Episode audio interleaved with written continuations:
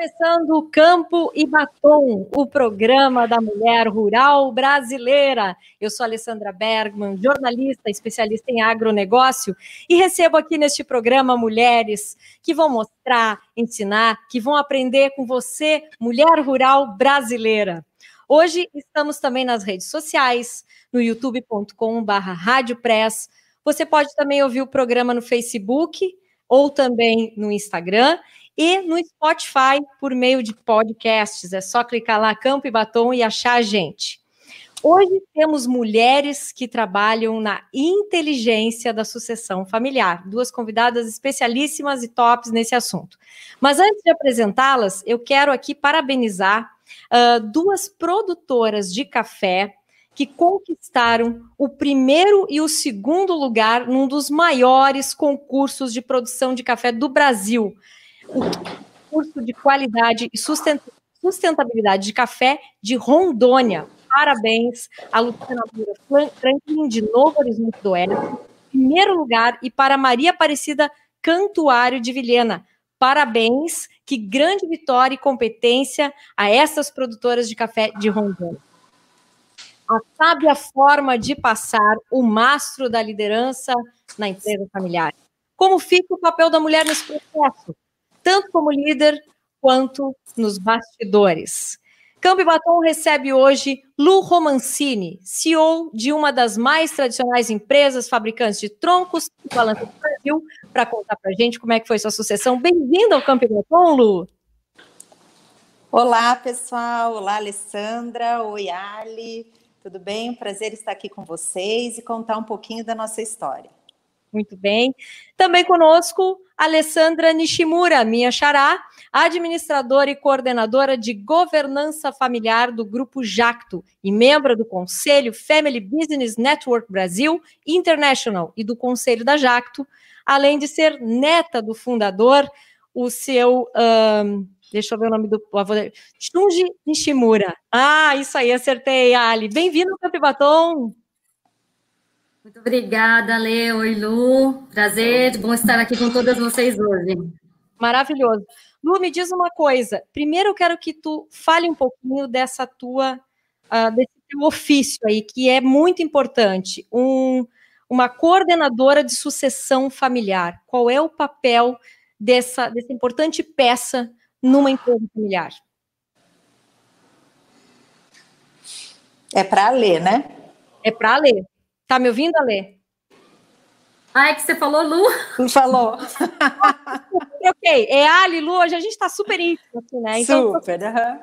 Ali, pode ser para as duas também. Vou falar com a Lu também, mas pode começar com você, Ali. Qual é, porque você tem essa, essa, essa atribuição aí na empresa, né? Você é uma maestra, eu digo que você orquestrou aí uma sucessão de já da, da segunda geração de, de sucessores da Jacto para a terceira, né? Não é fácil lidar com sentimentos, vontades diferentes, uns quantos sucessores. Eu queria saber um pouco mais qual é o teu papel dentro dessa, dessa, dessa orquestra toda, né? E, e quais os principais, uh, os principais pontos que devem ser observados na hora de fazer uma boa sucessão. Ale, então, eu acho, é, na verdade, é todo um processo, né? A questão de sucessão em qualquer família empresária, ela, ela, ela precisa ser um processo de começo, meio e fim. Que acontece é que muitas ah, famílias acabam desistindo, porque não é um processo fácil. É um processo que, como você disse, envolve muitos egos, sentimentos, competência, né? É, eu acredito assim que o meu papel dentro da minha família empresária tem sido o de ponte eu faço a ponte entre as gerações. Eu conectei a, a, terceira com a segunda, a terceira com a quarta, a quarta com a segunda. Então, assim, eu tenho que eu acho que é um papel muito da mulher, né? Esse papel assim de uh, você perceber o que está acontecendo, você perceber como que a sua família está e conseguir trazer é, benefícios ou ferramentas que possam melhorar, seja o relacionamento, seja a comunicação. Então, assim, o meu papel hoje tem sido, como diz o meu, meu primo, falou assim, Ale, você é a cola da família, você cola todo mundo. Então, é, esse tem sido um pouco do meu papel nesses anos, desde mais ou menos 2002 que eu estou fazendo esse trabalho para minha família. qual é o principal valor que você acha que tem que ter um profissional como esse para fazer uma boa cola, como diz o seu primo?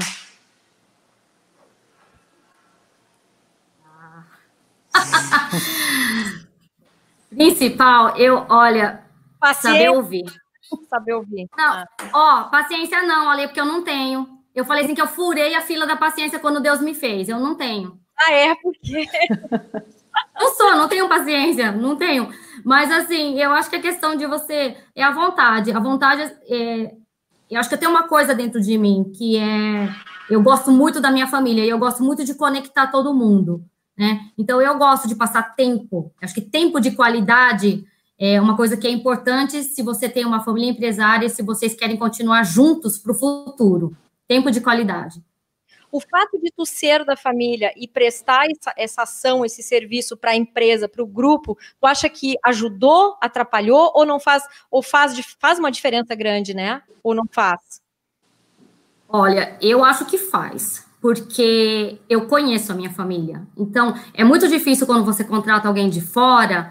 Essa pessoa, ela pode ajudar sim, todo consultor ajuda, mas às vezes ela não tem o trejeito e os caminhos para andar dentro da família. E isso é uma coisa que eu consegui construir, né? Eu consigo falar muito bem com os tios, com as tias, com os primos, com as primas. Então, assim, é, ser, no meu caso, ser da família ajudou bastante hoje a terceira geração, ah, já que tu tem mais de 70 anos no, no Brasil, só para o pessoal saber um pouquinho da história aqui, né? Foi seu avô que fundou essa empresa no Brasil, né? Ele era um imigrante japonês e ele veio do Japão para novas experiências no Brasil para tentar a vida dele aqui. E ele era um mecânico, né? Muito inteligente que acabava consertando tudo ou até reinventando alguns produtos. E foi aí que nasceu o, o, um pulverizador, uma espécie de. Na década de 70, foi antes, eu não, agora eu não estou lembrada do nome, do, do, do, ano só. Mas ele. Foi ele, antes. Foi antes, ele aprimorou um pulverizador e aí ele inventou o pulverizador postal, que é esse que a gente conhece, que quase todo mundo no Brasil usa em todas as lavouras. Foi, é, é, e, e, desde então criou um império, né? Porque ele conseguiu uh, transformar isso em emprego para várias pessoas. Sim, hoje a gente está empregando aí por volta de 4 mil funcionários, né? Ele começou com a povilhadeira lá em 49, 48, oh. desculpa, em 48. Ele hum. começou com a povilhadeira costal, antes ela era frontal, ele fez um modelo costal, e depois o pó virou líquido, e aí virou o pulverizador que a gente tem hoje, mas aí hoje a gente vai até uma nossa Uniport com barra de 45 metros e está na terceira geração com mais de 70 anos, já são os netos de, de, dele que estão agora assumindo a direção da empresa, né? Sim, a gente fez, na verdade, a nossa sucessão, que a gente chamou de sucessão intergeracional, é, em 2019. No começo de 2019, o meu tio, que era o presidente do conselho, ele se afastou e ele fez a sucessão para o meu irmão e para o meu primo na área dos conselhos. Então, a gente diz que a liderança estratégica dos negócios estão na, na terceira geração agora. Perfeito. Duga me conta agora um pouco da tua sucessão. Eu posso, ah, para quem não sabe, a Romancini Troncos e Balanças, né, é uma das empresas mais tradicionais hoje do país e que investe em tecnologia para em bem-estar animal, em, em uh, segurança de quem trabalha também com esse tipo de, de, de ação com os animais, né? Eu acho que dá para dizer, né, Lu, que todo esse produto que vocês vendem, que é para uh, conduzir o boi, né, até um, de uma forma segura dentro de um brete, como a gente chama aqui mais para o sul do país, eu acho que a condução desse boi nesse brete foi mais suave do que a tua sucessão na tua, na tua empresa, não foi? Foi, foi. Na verdade, a minha história é diferente, né? São dois contrapontos entre a minha história e a história da Ali, né? A Ali chegou para evitar conflitos e eu cheguei no momento e, de certa forma, o conflito veio bem no momento aí é. que eu cheguei. Então, é, o meu processo, eu não fui preparada para a sucessão, né? Não fui preparada para trabalhar na empresa, eu jamais imaginei trabalhava numa área completamente diferente e atendia um pedido do meu pai. Agora, em janeiro, farão cinco anos que eu vim para a empresa.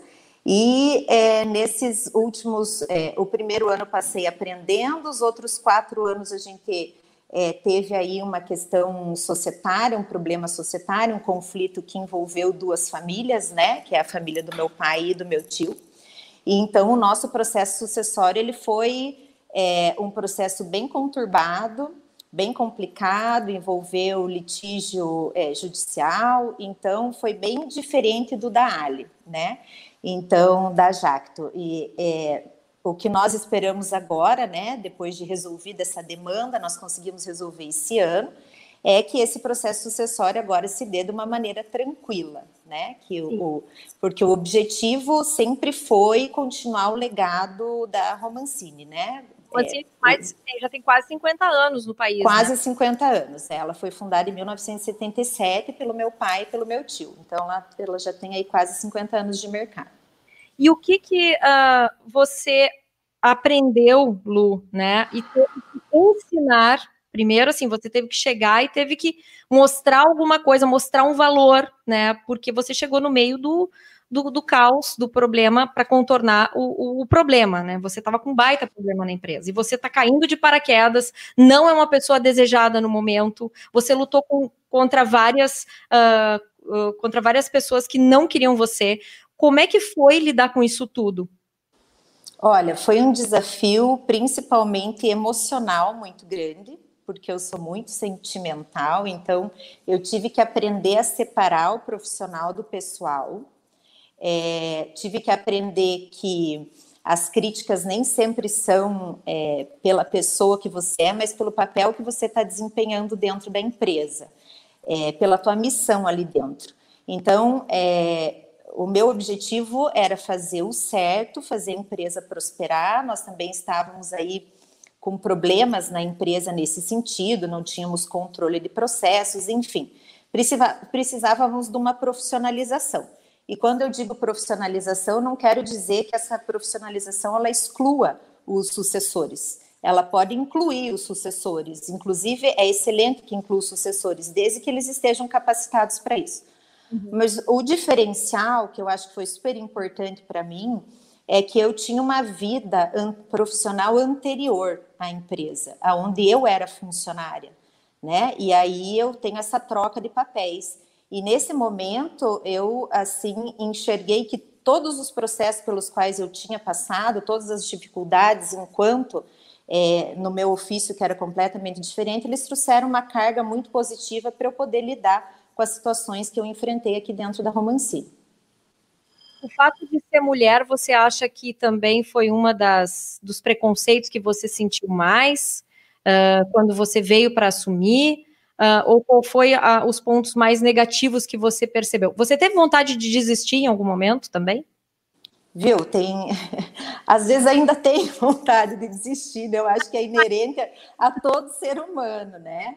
Você tem os momentos de dúvida, de incerteza, eu acho que é, nós não podemos é, iludir as demais mulheres que estão nos ouvindo e que estão na luta de que não temos vontade de desistir. Nós temos fraquezas, temos nossos dias a Ali está ali concordando comigo, né, Ali? Mas é isso mesmo.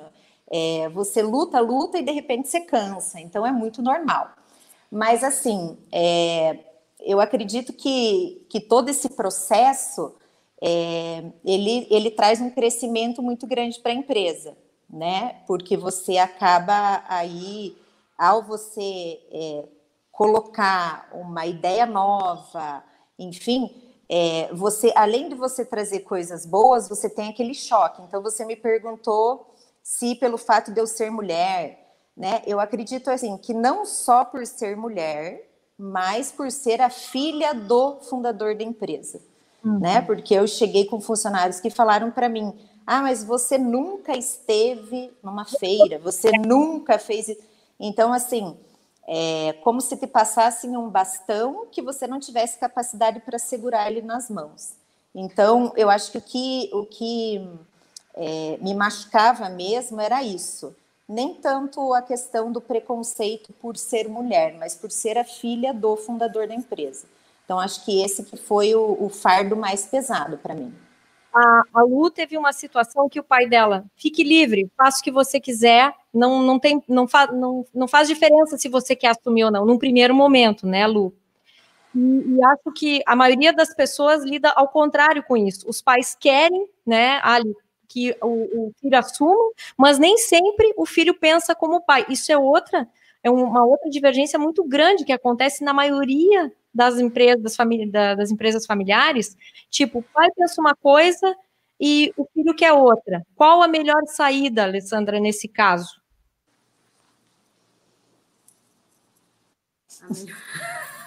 Eu, eu não sei, porque ó, cada família é uma, né? Cada família é única, cada uma tem os seus problemas, eles podem ser muito parecidos, mas assim, uma das coisas que a gente aprendeu em todo esse processo é, de sucessão e de entender o que, que é uma família empresária e como ela se comporta, é, na verdade, que a gente não prepara os executivos, a gente prepara os acionistas, porque todos serão acionistas no futuro, nem todos precisam ser executivo, porque executivo é uma questão Entendi. de competência, né? Mas para você ser sucessor, é, acionista, você tem que estar tá bem preparado.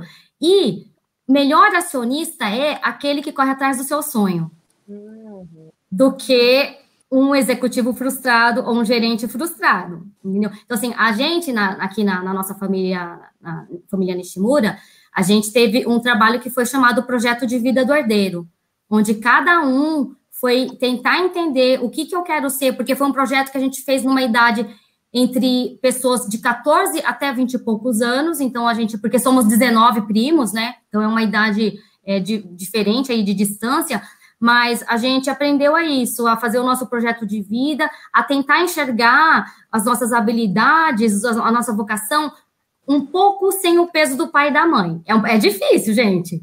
É, né? Porque o pai, às vezes ele não fala, mas você olha para a cara dele e você sabe que ele quer você lá dentro. Mas esse projeto de vida que nos ajudou a tentar olhar mais assim o que realmente eu quero ser. A cultura japonesa ela tem rituais bem fortes, né? Uh, como várias culturas, mas eu acho, eu sempre vi, vejo assim a cultura japonesa como rituais fortes.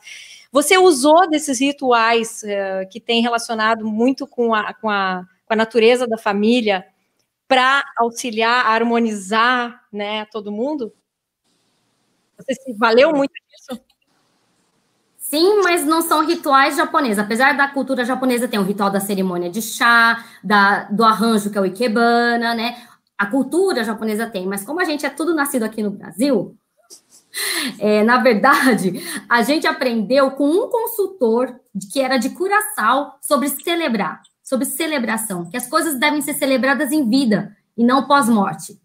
E isso a gente colocou num trabalho de planejamento estratégico dentro da nossa empresa, lá por volta de 2007 ou antes, talvez eu não me lembro. E com isso, a gente foi criando a cultura de celebração e de rituais. Então, hoje, é, a, a, nossa família tem vários rituais. Tem o ritual da entrada do, do cônjuge. Como é que o cônjuge pode entrar na nossa família? Né? Tem o ritual de sucessão entre holdings, tem os ritual de sucessão intergeracional, né? Então, assim, a gente criou, porque é muito importante numa família empresária a gente conseguir marcar os momentos, porque aí não resta dúvida do que aquilo aconteceu. Então, a sucessão minha com meu pai, que aconteceu, fez um ritual. Fornecedor, cliente, os, o pessoal da empresa, ninguém tem dúvida. Aconteceu, ela hoje é oficial. Então, a gente fala com ela. Então, legitima. E isso é muito importante numa família empresária e muito é um exemplo importantíssimo, porque as coisas têm que ser também comemoradas. Rituais envolve também comemoração, né? E valorização da, de, de, de que tudo que tu está fazendo, por mínimo que seja, é para o crescimento da empresa, é para o teu crescimento pessoal também. Muito bem. Luciano, Lu, Luciano, não é Luciane, eu vou chamo de Lu, né? Lu, me diz o seguinte: a, a, ali na, na, no teu processo de sucessão, tá? Uh, você aprimorou, né? E o que, que você acha que não faria de novo de jeito nenhum, dando já um conselho para as mulheres que estão nos escutando? Que eu não faria de novo de jeito nenhum, perder a paciência com muita facilidade. a Ali aí, mas Ali, você me deu uma esperança, porque você falou que você é a coordenadora aí da, de todo o processo é, intergeracional, então tem uma, uma luz no fim do túnel para mim, né? Porque eu não tenho muita paciência. Então, em determinados momentos, eu falei é, algumas coisas que eu não deveria e que eu não e que não eram coisas que eu sentia mesmo naquele momento. Mas você está no momento conturbado, você está sob pressão. Então, num processo sucessório, é, é, muito complicado lidar com a questão das emoções, porque você tem todas as emoções positivas, né, que é a questão da motivação. É, como eu já disse em várias ocasiões, eu acabei me apaixonando pelo negócio, que é uma coisa que eu vejo que é uma benção, porque a própria Ali falou que as pessoas têm projetos de vida diferentes, cada um tem um sonho. E, e, isso nunca passou pela minha cabeça, mas eu me apaixonei pelo negócio, então me sinto muito abençoada hoje por amar aquilo que eu faço e querer continuar o legado do meu pai. Então tem toda essa parte da motivação, do estar ao lado do meu pai por ser uma sucessão em vida, poder conviver com ele diariamente. Retornei para o seio da família depois de 20 anos longe. Mas tem toda a parte negativa que são as disputas, as desavenças, os problemas que você tem para a própria tomada de decisões. Então, nesse momento, você precisa ter muita maturidade. Oi, caiu. Oi. Alô? Oi, estou ouvindo. É, a questão da maturidade emocional, né, que eu não tinha no início, é, porque nunca tinha lidado com uma situação dessas, então eu acho que, que isso assim eu fui aprimorando com o passar do tempo, mas ainda preciso melhorar bastante. Mas todos nós estamos sempre num constante crescimento, né? como pessoas, como, como dominar os genes da, que nós temos, né? Uh, Alessandra, qual é a parte, a pessoa mais difícil de lidar no processo de sucessão? Né? O diálogo é fundamental, claro, né? Mas a é mais difícil e como a gente para as mulheres que estão nos escutando, para quem está no processo de depressão ou quem está pensando em fazer a depressão, qual é o processo mais difícil de ser enfrentado e como melhor contornar? O seu áudio ficou bem ruim para mim agora. É? É, qual é o qual é a pessoa ou qual é o processo? Qual é o, o, o, o processo mais difícil, a situação mais difícil enfrentada no processo de sucessão, tá? E como é a melhor forma de conduzir dentro de todo o caos. É como gente, você falou, cada família é cada família, mas sempre tem um caminho, um padrão para geralmente conduzir de uma forma mais suave a situação, certo? O processo mais difícil é uma coisa que a gente tem aprendido e tem falado muito sobre comunicação nível 1 e nível 2. Quando você está falando a coisa tópica, mas o problema da pessoa é que alguma coisa feriu o coração dela. Ela não vai escutar nada do que você está falando. Então, a mágoa pode ser. E às vezes você não fez por querer, entendeu? Você falou de uma. Você usou uma entonação, uma linguagem corporal, que aquela pessoa se sentiu acuada.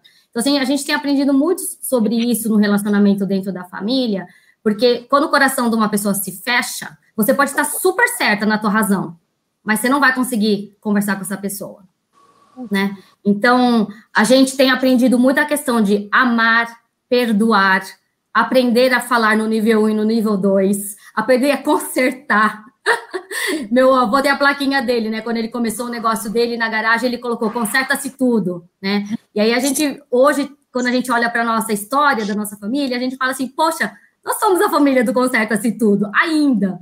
A gente está sempre tentando melhorar alguma coisa, sempre tentando consertar um relacionamento, uma comunicação.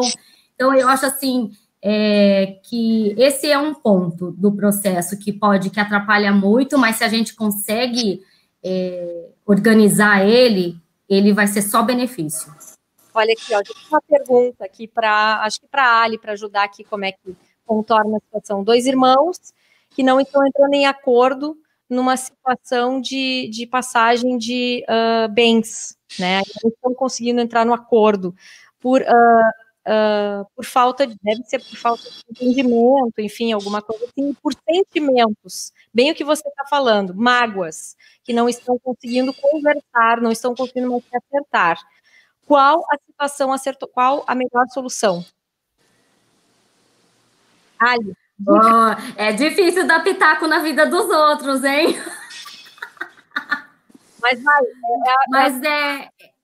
Eu, eu acho que é o querer, né? Porque assim, ó, nenhuma família, nenhuma empresa familiar ela vai sobreviver se a família envolvida, ela não quer estar junto. Então, se esses dois irmãos, eles querem estar junto, né, eu acho que tem uma questão que é respeito, manter o respeito um pelos outros e, e aprender a entender e a se comunicar. Que é muito difícil, gente. A gente, a gente machuca mais fácil as pessoas que estão mais perto da gente. Normalmente é sempre assim. Que é o nosso pai, nossa mãe, nosso irmão, nosso o marido, entendeu? Então, é, porque ali a gente é quem a gente realmente é, né? Então, assim, a, a questão da gente aprender a pedir perdão, mesmo não estando errado, que é uma coisa que a gente tem aprendido muito na nossa família, tem ajudado muito a questão de relacionar e abrir o caminho da comunicação. Outra coisa que ajuda muito é a, a palavra de encorajamento, palavras de vida, que a gente fala palavras de bênção, né? Você não se dá bem com seu irmão, mas você não fica falando, ai, que crápula, que chato, que isso, que. puxando muito o negativo daquela pessoa. Tenta olhar o outro lado dessa pessoa também, porque ninguém é perfeito. Eu não sou, né? Ninguém é, né?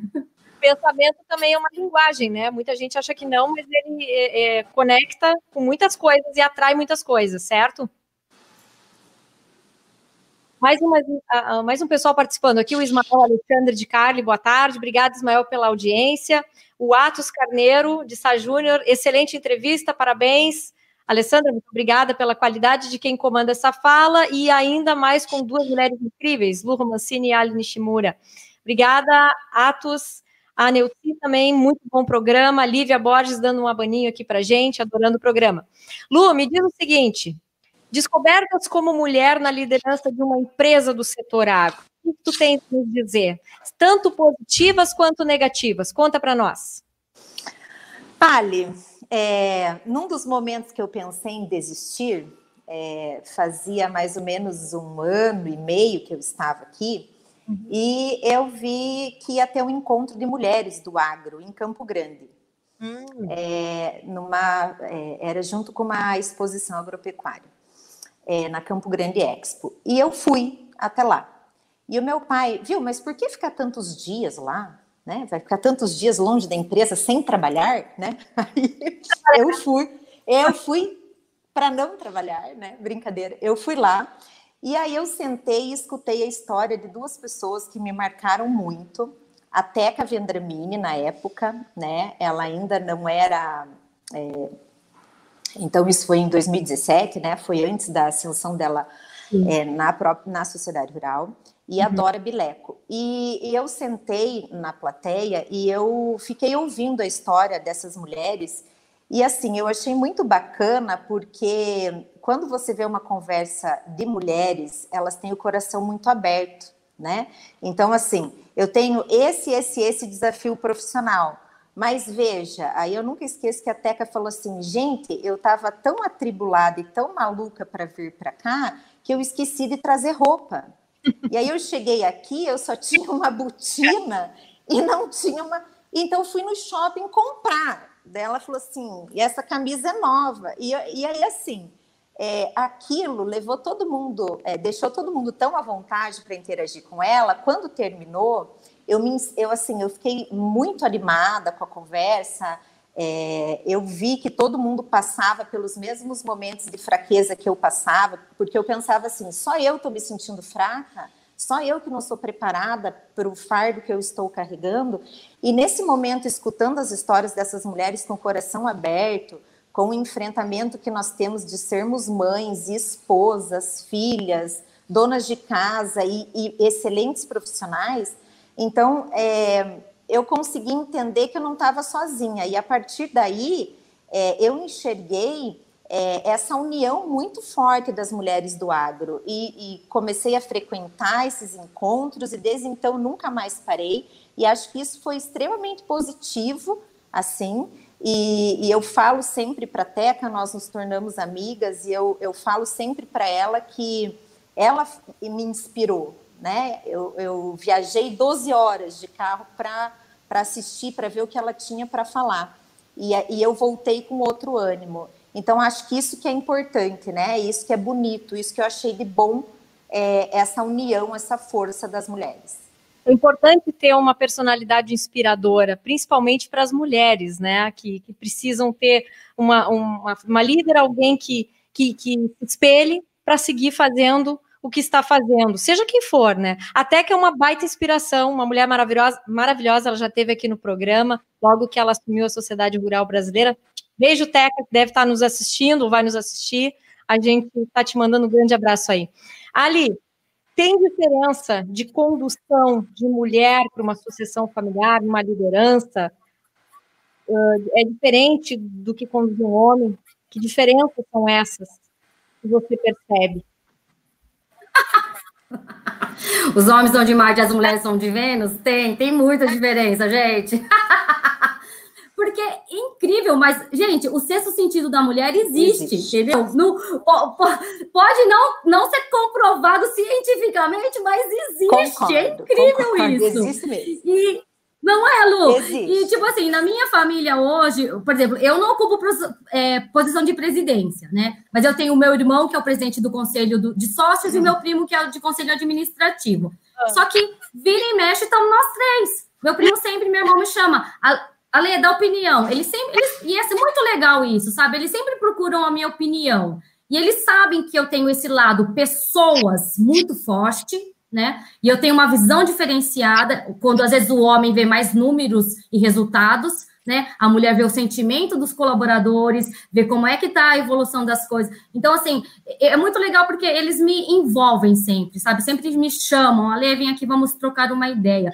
E na minha família, muito, muito do que eu faço, os encontros de família anual, é feeling. É você estar tá ligada com todo mundo e sabendo e falar assim, poxa, a família esse ano, o pessoal está se sentindo um pouco assim. O que, que eu vou trazer para o nosso encontro de família? E aí você pensa, é claro que eu sempre toco opinião no conselho de sócios, né? Gente, eu estou tendo essa ideia, o que, que vocês acham?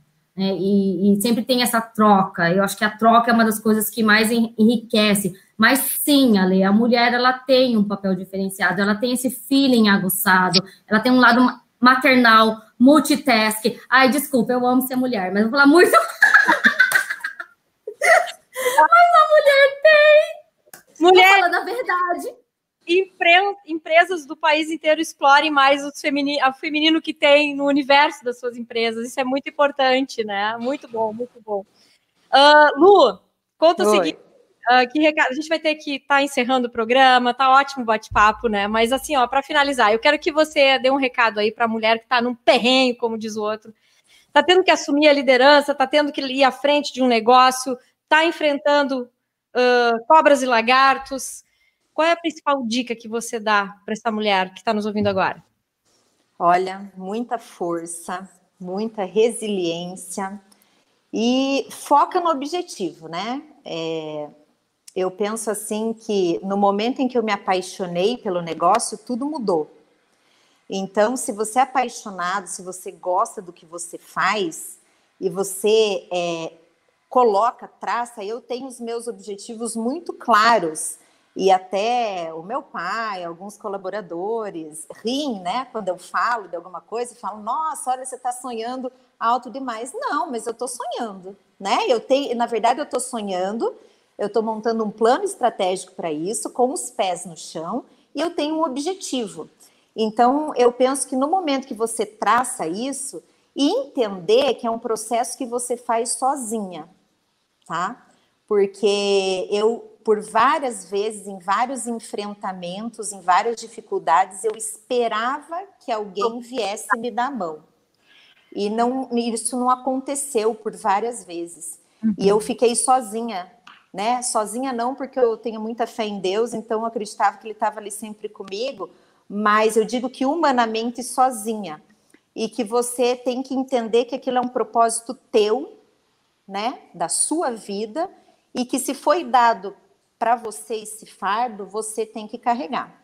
Então não adianta sentar e chorar. Claro que às vezes a gente precisa fazer isso, mas o, nós temos que ter paixão pelo que fazemos, sermos resilientes, termos paciência, né? E um propósito de vida bem determinado. Eu acho que é isso. É um grande desafio para as mulheres, né, Lu? Né? Isso aí. Ali, você, qual é a, a, dica que você dá assim para aquela chefe de família, tá? Pode ser até para uma chefe de família, pode ser para uma para um pessoal que está numa empresa precisando ter uma boa conciliação, ter uma boa forma de como alinhar todas essas coisas, deixar tudo muito equilibrado. qual é a principal dica que você dá para quem está tentando ou, ou, ou não está conseguindo ainda mediar ou tá a responsabilidade de fazer isso e quer ajudar? Vou deixar duas frases para o pessoal. Uma frase do meu avô, que ninguém cresce sozinho. A gente sempre precisa e pode contar com as pessoas. Se eu não sei, eu busco quem sabe. Essa é a melhor inteligência. Eu não preciso saber tudo, mas se eu não sei, eu busco quem sabe, né? E da minha avó, que depois da guerra ela fala assim: vejo que viemos por caminhos tortuosos, mas se tiver amor, a salvação vem naturalmente. Então, gente, muito amor aí, porque o amor é paciente, ele é bondoso, ele é resiliente, né? Para a gente suportar e perseverar, porque temos, eu acho que, desafios dia a dia. Muito bom. Meninas, maravilhoso programa. Quero agradecer demais a presença de vocês, a sinceridade de vocês, que isso é bárbaro ter aqui no programa. Ninguém tem papas na língua para falar. Obrigada, Alessandra Antimura. Volte sempre, microfones abertos para a empresa, para Jacto, para você. Sempre que quiserem colaborar com as mulheres rurais brasileiras. Muito obrigada. E também... Pode contar sempre comigo, viu? Adoro, adorei estar aqui com vocês hoje. Beijo.